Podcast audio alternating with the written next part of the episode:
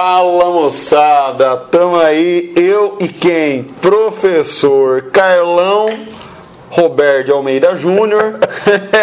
Vamos hoje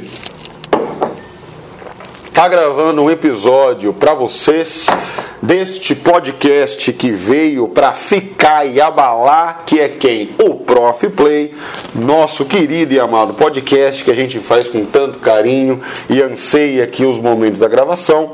Hoje vamos estar tá falando sobre um assunto que tem perturbado muito a população de estudantes do Brasil, sobretudo estudantes de escola, estudantes secundaristas, que é esse momento onde as avaliações estão sendo um verdadeiro terror na vida das pessoas e ninguém está sabendo avaliar direito este tipo de situação. Então o tema é: avaliação não pode ser terrorismo, avaliação é para ajudar a tua vida, não é para atrapalhar. Vamos abordar esse assunto, mas antes, vamos faturar porque a inflação tá alta, o litro de gasolina tá sete reais, daqui a pouco eu vou abastecer meu carro com Jack Daniels, que vai ficar mais barato.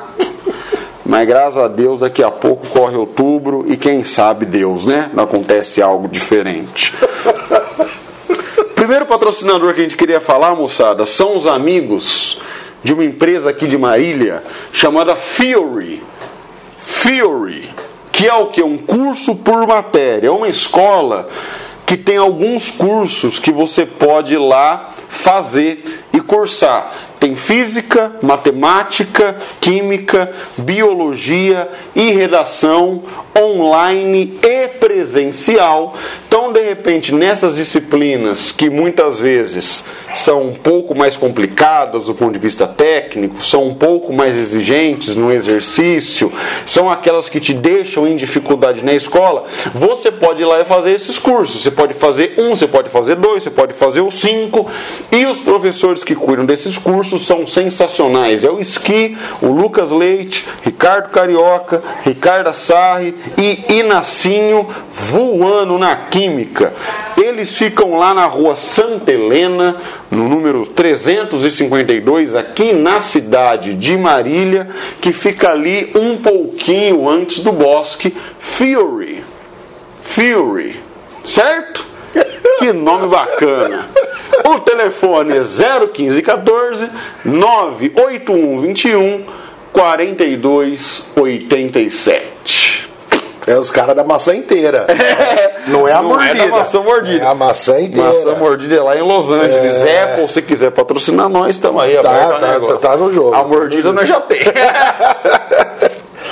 E aí, vamos lá, e o nosso parceiro de primeira hora, nosso grande amigo, nosso irmão Flavinho, aqui vamos falar dele, vamos falar da Zap Autoescola, que é uma autoescola que não tem jeito de você perder. Porque quem tem Zap não perde, né, parceiro? É truque. Ah, tá de Zap, vai para cima. Não tem jeito de perder. A Autoescola Zap fica na cidade de Garça na Avenida Doutor Labienio da Costa Machado, número 1145. O telefone dos meninos é DDD 14, número 34710662.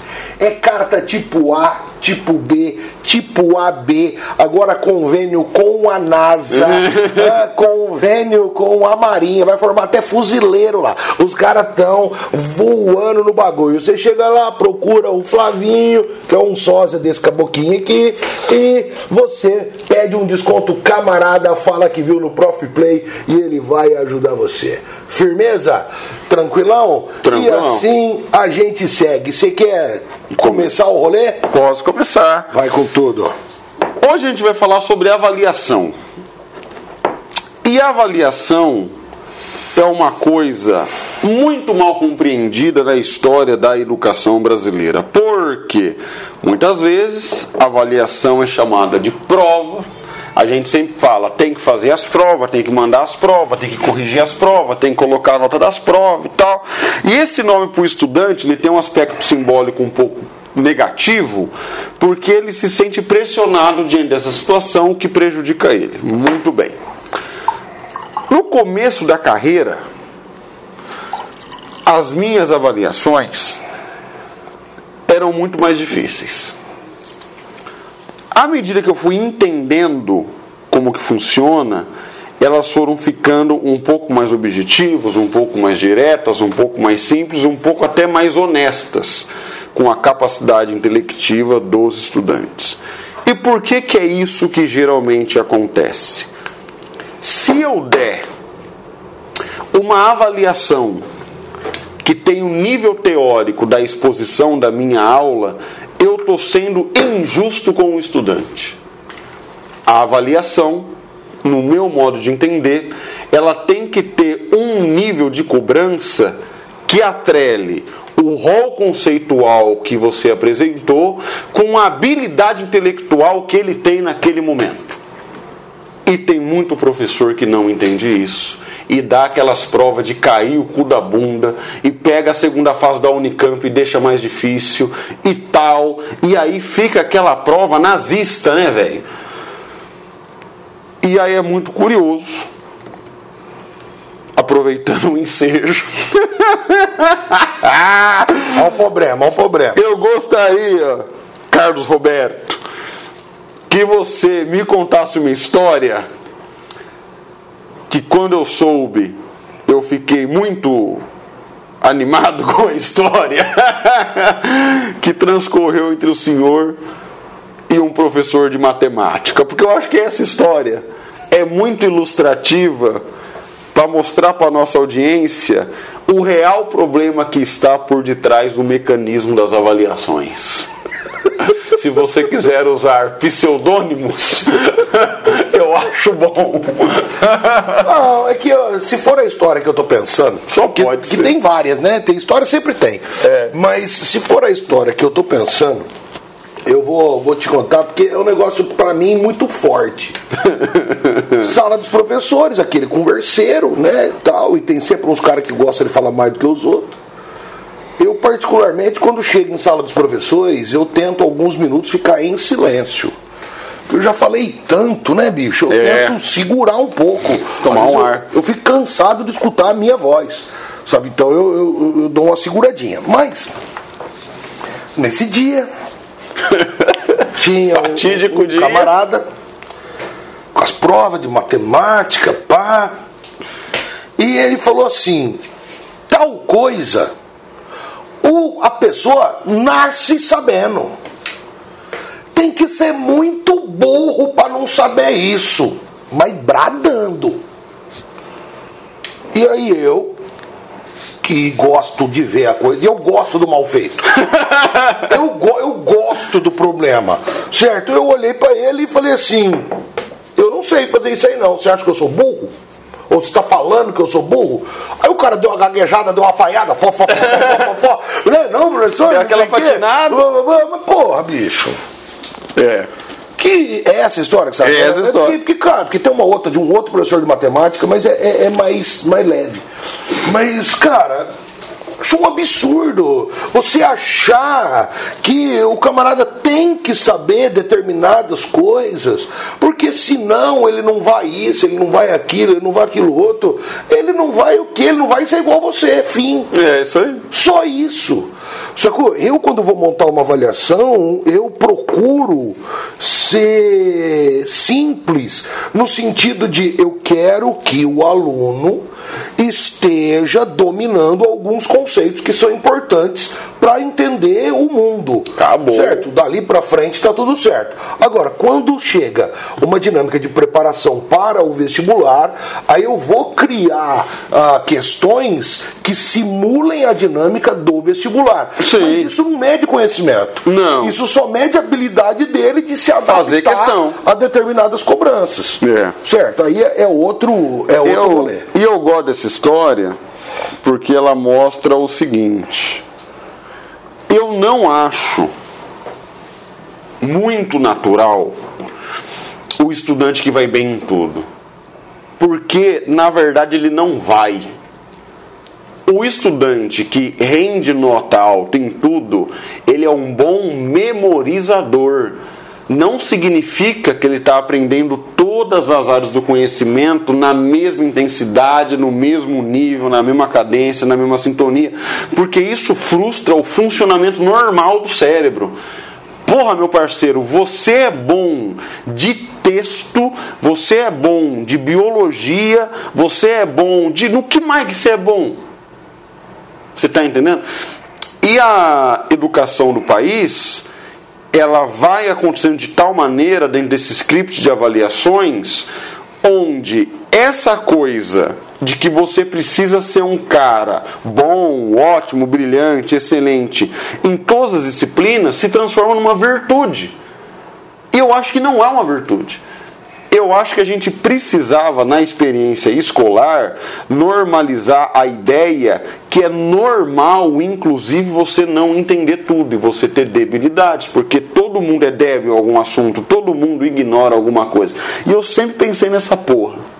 Aí um dia eu fui prestar um concurso que caía alguns filósofos da educação e tem um texto lá do Edgar Morin quando virou o século, a Unesco contratou o cara para escrever um livro sobre educação do futuro. E ele me escreve: os sete saberes fundamentais para a educação do futuro. Um dos saberes é saiba que você não vai saber tudo. Você está entendendo? E aí é muito louco, porque o que, que eu faço? Eu falo assim para os estudantes: eu falo, gente, minha prova é fácil não vai ter problema, vai ser facinho, você vai conseguir. Eu imprimo na cabeça dele a ideia que está no alcance dele. Aí o que, que eu faço? Uma prova normal. Só que ele vai imbuído da ideia que vai ser fácil. Uhum. Ele bagaça a prova. Porque ele está psicologicamente seguro para aquilo. E aí as minhas notas baixas são muito poucas. E mesmo assim, de vez em quando acontece. São dois, um e meio, um três. De vez em quando acontece. Aí eu chego no estudante e falo assim: O que aconteceu?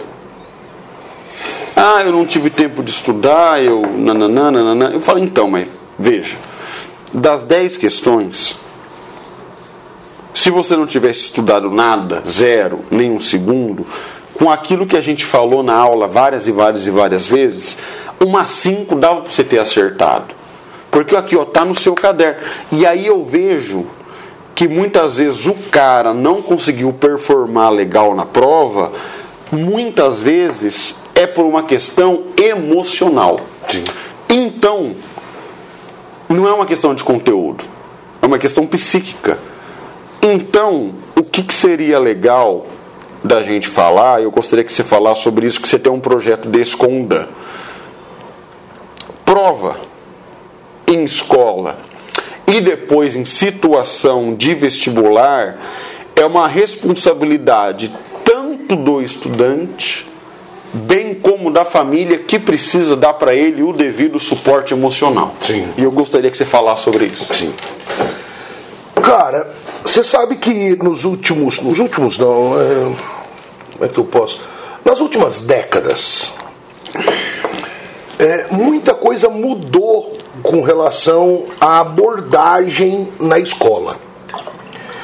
Mas é, teve uma hora na sua fala que você disse assim: acaba imprimindo na educação brasileira. Esse termo eu não acredito que ele esteja correto. Porque eu acho que não é a educação brasileira, acho que são os professores brasileiros. Porque se você olhar as teorias que embasam a educação nos últimos anos, Morin, Novoa, são os caras que entendem essa coisa do crescimento, da apropriação né? do conhecimento, que entendem que você não tem que ser um copista, que você não tem que ser um memorizador, que você não precisa ter uma performance incrível em todas as dinâmicas. O que acontece é que os professores muitas vezes não atualizam, não, né? não, atualizam. Fica aquela coisa, é, hoje em dia, blá, blá, blá, porque antigamente. Essa conversa de antigamente é chata pra caralho. certo?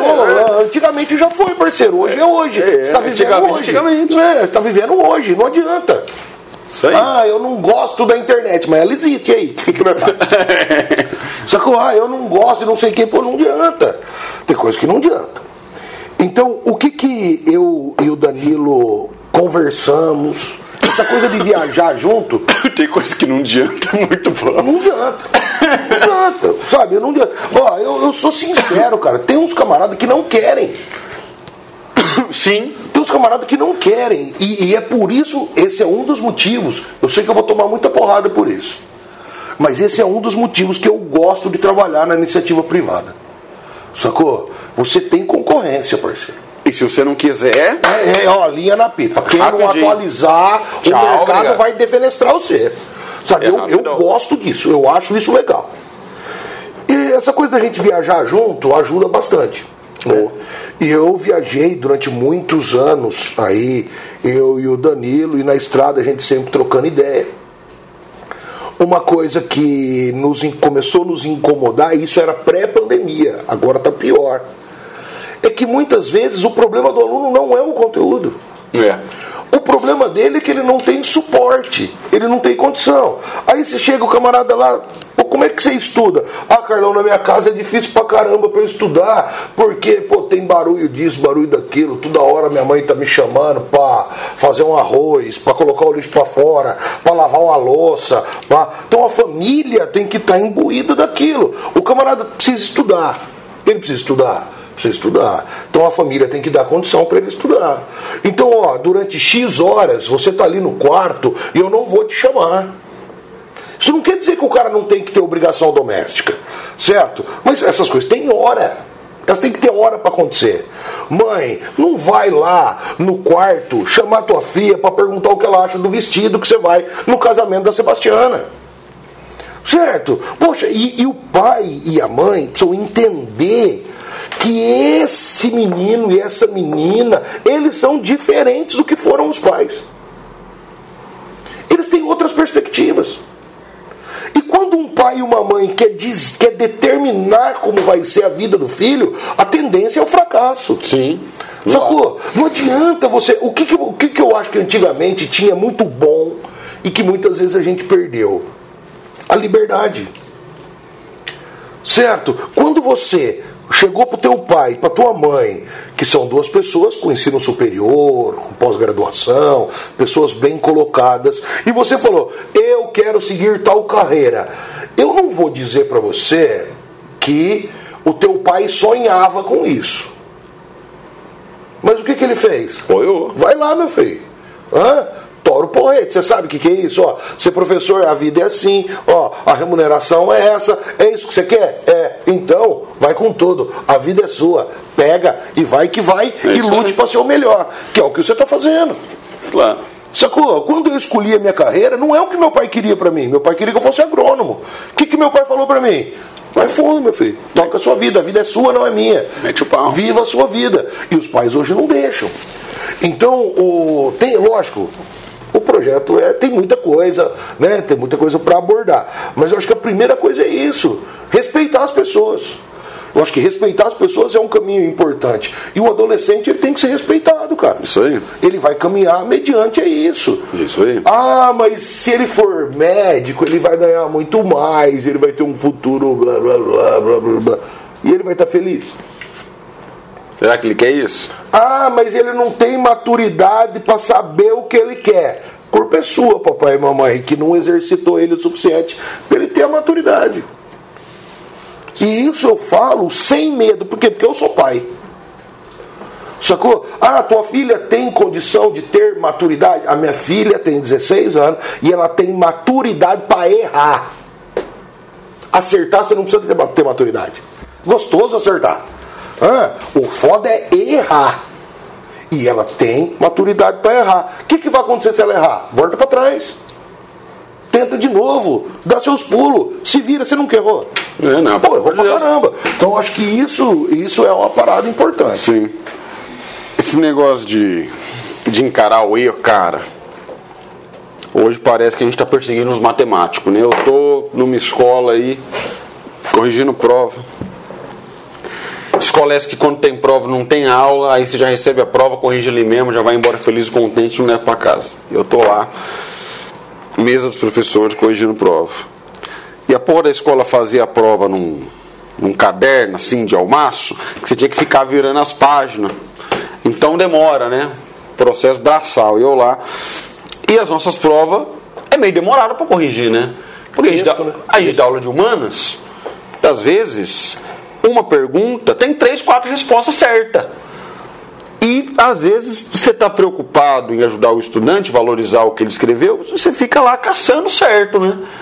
E do meu lado, um professor do qual não vou citar o nome, que não vale a pena. Cara, já viu professor de matemática corrigir prova, parceiro? É pá, pá! É 30 segundos ele corrigiu cinco provas. Os cara é ligeiro. É X sobre 2, né? E eu lá? E vai que vai, né? E eu trabalhando nas questões, né? O cara olhou pra mim, falou: Por que você demora tanto pra corrigir essas provas?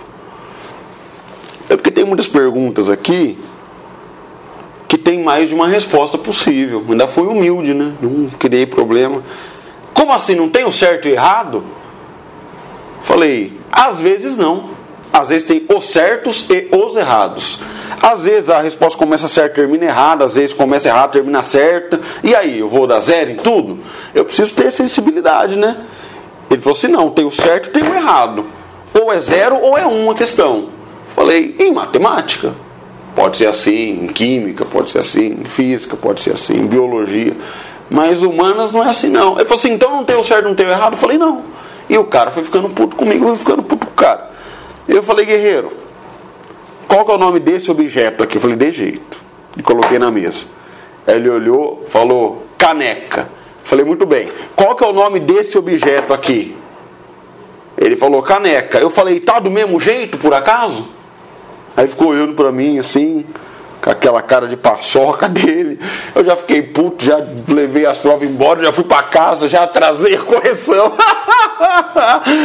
Mas assim, é uma vontade, cara, de punir os outros. Puta que pariu. Que eu acho que gente que gosta de punir devia trabalhar com outra coisa. Se você gosta de pena, de delito, vai trabalhar na polícia penal. Lá tem um monte de gente para penalizar dentro da lei. Agora, se você trabalha com um negócio que o que está em jogo é a construção e você gosta de punir, porra, você está no século errado, bicho. Uma vez eu tô em Assis, escola falida lá, me fudendo sem receber. Rapaz, situação difícil, dando muita aula sem receber. Essa é a parte ruim da Eu acho- iniciativa privada, às vezes Acho que era acontece. o né? terceiro mês já que não me pagava e minha bolsa tinha acabado, eu devendo os cartões de crédito e aquele veneno, né? Aí, corrigindo prova na janela, um professor de física, eu te juro por Deus, cara, eu ouvi isso acontecer.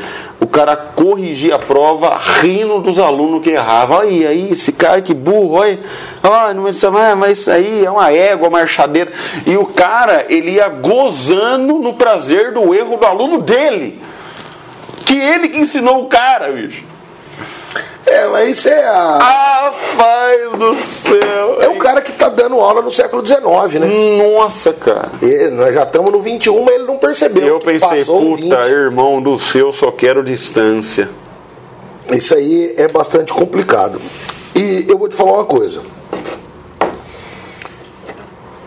Daqui pra frente vai piorar. Porque o professor continuou o mesmo É. e o aluno vem obrigatoriamente com mais complicações. Claro. Temos basicamente dois anos de estudo online, que não é algo que encaixa muito bem com adolescentes, pelo menos não no Brasil. Não sei em outro lugar do mundo, mas aqui no Brasil não é uma coisa que Fácil. funciona bem Plenamente. né? Que, ah, que legal, pá. O cara tem que ter uma maturidade muito grande para ficar assistindo aula online. E o aluno vai chegar com mais deficiência. O aluno vai chegar com mais problemas. Ele vai chegar com uma base pior. E se você não tiver condição de lidar com esse aluno, você está fora. Você está fora. E os caras ainda não perceberam. Tem muita gente que não percebeu. É, e- e que quer só punir. Uma vez que o estudante não gosta de você por algum motivo que você deu, você tá fudido. Porque pra você virar esse jogo, É complicado. os bichos pega ar, pega asco. Agora veja só, uma coisa que eu acho, eu não sei se eu já falei sobre isso aqui, mas que é uma, uma luta minha, uma cruzada minha para os próximos anos. Fazer o aluno reaprender a assistir aula presencial. E assistir aula presencial é um momento que é preciso desconectar do mundo. Você ficar naquilo, né? Porque é o seguinte: a conversa de que as pessoas conseguem fazer várias coisas ao mesmo tempo, para mim, isso é uma mentira que foi criada pelos homens para dominar as mulheres. Isso foi sendo incutido na cabeça de muita mulher de que ela ela consegue fazer várias coisas para quê? Para ela dar conta das crianças, lavar, passar, cozinhar. Isso é um processo de dominação. Ó, ela consegue fazer várias coisas ao mesmo tempo. Aí o homem não, olha como ele é burro. Ele só tem que trabalhar fora, porque ele não dá conta de fazer outra coisa. Em casa ele não consegue lavar a louça e cuidar da criança. Isso aí, eu, pra mim, é um migué Do migué. Do migué do migué. É do século. E aí, bicho, sinceramente, você tá prestando atenção na aula e ao mesmo tempo respondendo o WhatsApp, você não tá fazendo uma das coisas que você não tá fazendo direito. É isso aí. E provavelmente a aula que sai perdendo. É isso aí. E nesse contexto, eu acho que a gente precisa lutar muito escola, educação, família para ensinar os caras a assistir aula. Elemento 1, um, elemento 2. Entender que dois anos conectado na telinha deixa você viciado. Isso aqui vicia que é uma benção. Lógico, é uma Isso droga. aqui vicia, que é uma maravilha. Ei, é só prazer, é videozinho de 15 segundos. tchê, tchê, Engraçadinho. tchê, tchê, né? Tem um agora que eu não sei como é que é. Bate, bate de lado, como é que é a dancinha? Não sei como é que é. Eu já vi várias vezes É. e não aprendo. Eu sou meio burro com essas coisas. Ah, mas é não sei o que, gira, bate de ladinho, pá, um negócio assim. Aí você fica vendo aquilo, aí tem 70 mil pessoas fazendo aquele bagulho, certo? Olha que legal, olha que coisa. Você fica dentro daquilo Abduzido, é. e, porra, você não, não vê o mundo. E só informação curta, curta, curta, curta, curta, curta, curta. Aí chega Porque- nós, meia hora, guerra do Vietnã. ah, você acha, bicho? Como é que faz? Certo? Vá o tonto aqui explicar pro cara, desde a diáspora na Terra Santa até os atuais conflitos na Palestina. Ah, é uma vida que está envolvida ali, certo? Então é muito complicado. É. Ah, Carlão, mas ele tem que saber do conflito na Palestina? Tem. Tem. Por quê? Porque envolve a vida dele. Tá morrendo gente. Ele tem que saber tudo. As guerras, guerra dos seis dias, guerra do Yom Kippur, a guerra, conflito árabe-israelita. Ele tem que saber tudo? Não. Mas tem que saber a panorâmica, Mas né? ele tem que ter uma noção do porquê que aqueles caras estão se matando.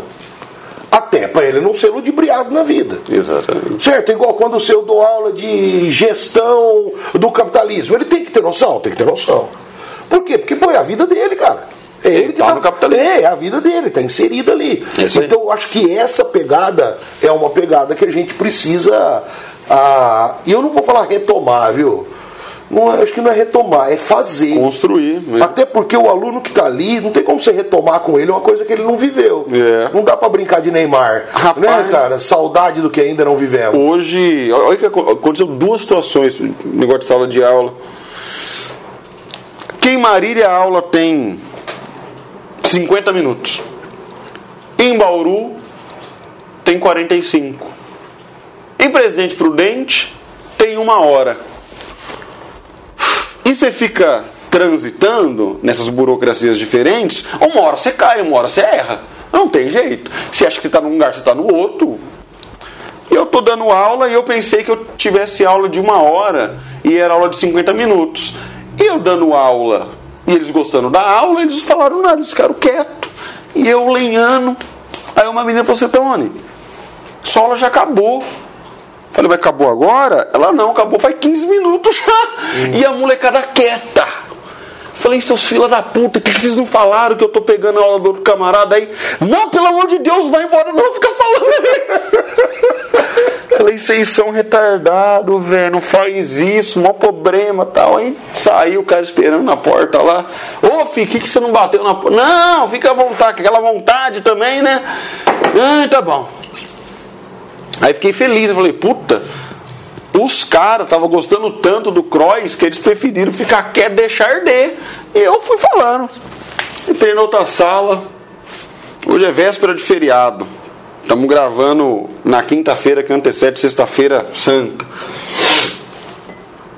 Última aula, uma sala da pá virada. Falei, molecada, é a última aula da semana de vocês vocês fazem prova hoje à tarde, então eu vou passar uma lousa devagar, vou dar aula devagar, libero um pouco mais cedo, tal, dei aula de escala, expliquei as escalas, a numérica, a gráfica, como é converte, como é compara. No final tinha um exercício para fazer, faltava 10 minutos. Um exercício desse de lousa que a gente inventa para ser fácil. E aí eu comecei a resolver. Falei, ó, oh, a escala é 1 para 1 milhão, no mapa tá dando 18 centímetros, como é que faz? E um moleque assim, ó mas ele, ele é abduzido aqui no áudio, é, ó. Ele desligou, né? E na primeira carteira e aqui, ó. E eu olhando pro moleque e o moleque aqui. Eu falei, irmão, tira o celular da orelha, enfia no cu. Você tá me tirando? Já dei no meio. Aí o moleque ficou olhando pra mim. Falei, porra, bicho, eu tô te ensinando esse negócio, já vai embora. Não dá pra esperar nem um pouquinho. É áudio de quem? Não, ela é do society dos meninos. Eu falei, então, porra! o jogo é seis horas, irmão, é meio-dia e meia. Se liga, porra! Aí por que, que eu dei esse chacoalhão nele? Oh, que grosseria. Ah, não aguentei. Por quê? Por quê? Se alguém não falar, ele vai achar que é normal. Você tá falando que a pessoa tá aqui, ó. Hum.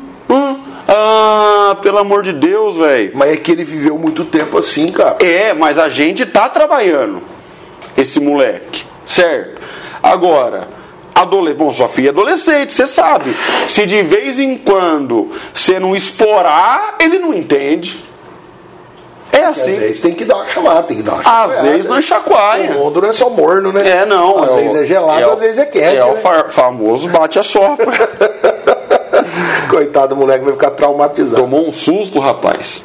Falei, me ajuda para eu te ajudar. Multiplica aqui, ó, um milhão, né? Aí foi. Ai, hoje, hoje teve um.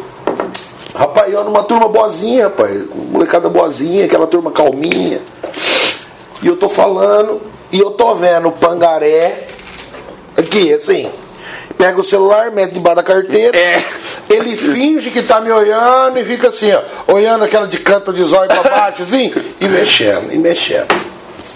Aí eu dei aquela parada, olhei para ele, falei, ô filho, você não quer pedir para ir cagar?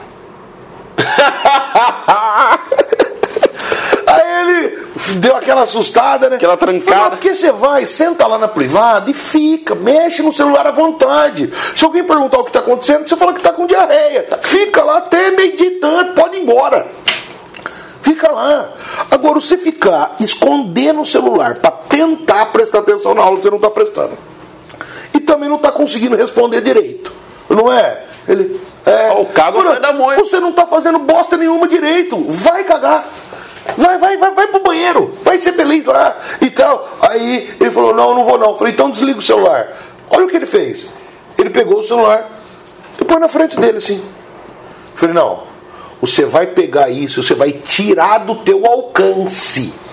Coloca longe da mão. Cara, você precisava ver o olhar de sofrimento dele por deixar o celular Ele tava longe. cortando a mão. É.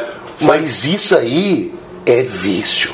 É vício. É vício. Opa. Ó, pai, mãe. Se você, papai e mamãe ou mamãe, não estiverem, presta atenção. Seu filho pode estar viciado no celular. E isso vai comprometer toda a vida dele. Você gosta de ir ao cinema. Você já reparou o tanto que as pessoas Puta celular que pariu. Você tá pagando caro. O cara você tá jogando no seu. É. E o cara tá lá fazendo outra coisa, ele tá em outro plano. Certo? Outro plano. Eu hoje, eu não vou falar para você que eu não mexo no celular na frente da televisão. Eu mexo. Principalmente quando tá passando coisa que eu não quero mais ver. Por exemplo, tá passando telejornal. É uma notícia que me interessa? Eu paro de mexer. Não é uma notícia que me interessa, que tem muita notícia que não interessa, que eu não quero ver, eu não quero ouvir. Sacou? Então aí eu faço meu, fico lá no meu joguinho, pá, de boinha. Começou a novela do Pantanal, parceiro, o celular pode pegar fogo, que eu vou assistir minha novelinha do Pantanal. É isso, aquilo é bom demais. E aí, eh, você pode mandar mensagem, pode me ligar, pode o caramba, não vou nem pegar no bagulho. Os alunos não conseguem. Não consegue. Dorme com o celular perto, dorme com o celular ligado, ele acorda para ir ao banheiro à noite, ele mexe no celular, aí dele perde o sono, aí ele fica a madrugada Virado. virado, ele vai pra escola. Ó, é um auê. Tem que começar a condicionar, é caixa de Skinner. Se não condicionar o cara a ficar longe do celular, você vai perder o cara É isso mesmo. vai perder. Então eu acho que esse negócio pós-pandemia é problema. Eu nunca me esqueço, Gunter, para encerrar. Mas uma vez ele falou assim: rapaz, quebrou meu celular. Faz três dias que eu tô sem. Não deu para comprar outro ainda, não pude ir na loja. Falei, e aí, qual que é a sensação? Falou assim: parece que eu tô pelado na rua.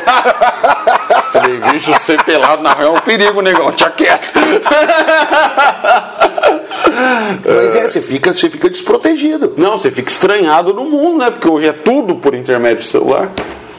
Mas é, É isso isso aí. aí. Meu parceiro, obrigado por hoje. Opa, Gente, é nóis. quisemos fazer essa meia-culpa aí para falar o seguinte: se você ficou dois anos na pandemia e agora está com dificuldade nas avaliações, provavelmente seu problema é emocional ou um professor insensível ou os dois. Então, ó, vamos acordar, vamos abrir a mente, porque o estudante não sai do ensino médio nem matemático, nem historiador, nem químico, nem geógrafo, não. Ele sai só escolarizado. Então, baixa a bola aí. É, e se ele aprender a olhar pra ele, já tá show de bola, né? Muito bom. Galera, grande abraço, até a Valeu. próxima. Falou.